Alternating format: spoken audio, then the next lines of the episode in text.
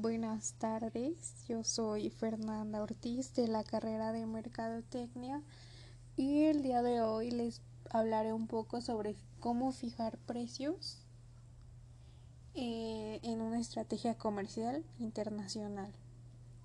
O sea, qué factores debemos tomar en cuenta para dar un precio justo con una economía totalmente distinta y una sociedad con otra mentalidad y que sea justo para la empresa. Para fijar un precio comercial internacional debemos tener en cuenta muchos factores eh, externos para que el producto, servicio o empresa funcione.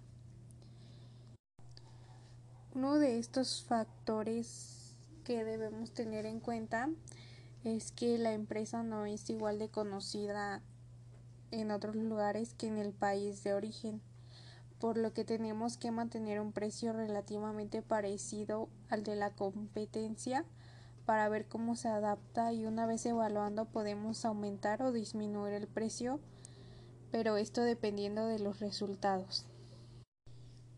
Igualmente debemos tener en cuenta los impactos de la mercadotecnia en la sociedad, ya que no todas las personas lo van a percibir de la misma manera.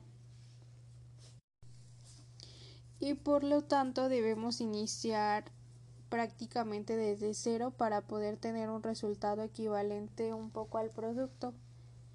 Es decir, que poder establecer la empresa en el exterior como nacionalmente teniendo en cuenta la economía y la competencia del país extranjero. Y así se generará una imagen de la marca parecida a la que se busca y unas ventas similares a las que se genera en la zona de origen.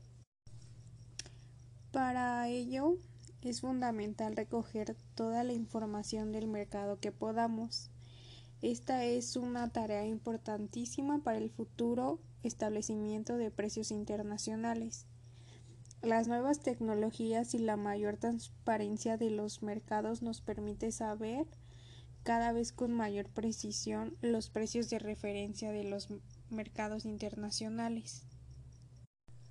Para que todo esto funcione, debemos contar con la información siguiente de la propia empresa, costes de producción, adecuación del producto, envase, embalaje, etiquetado y la variación de los costes en función de la producción. El mercado, mm, precios de referencia de la competencia o de productos similares, la demanda, la estructura del mercado y clientes potenciales.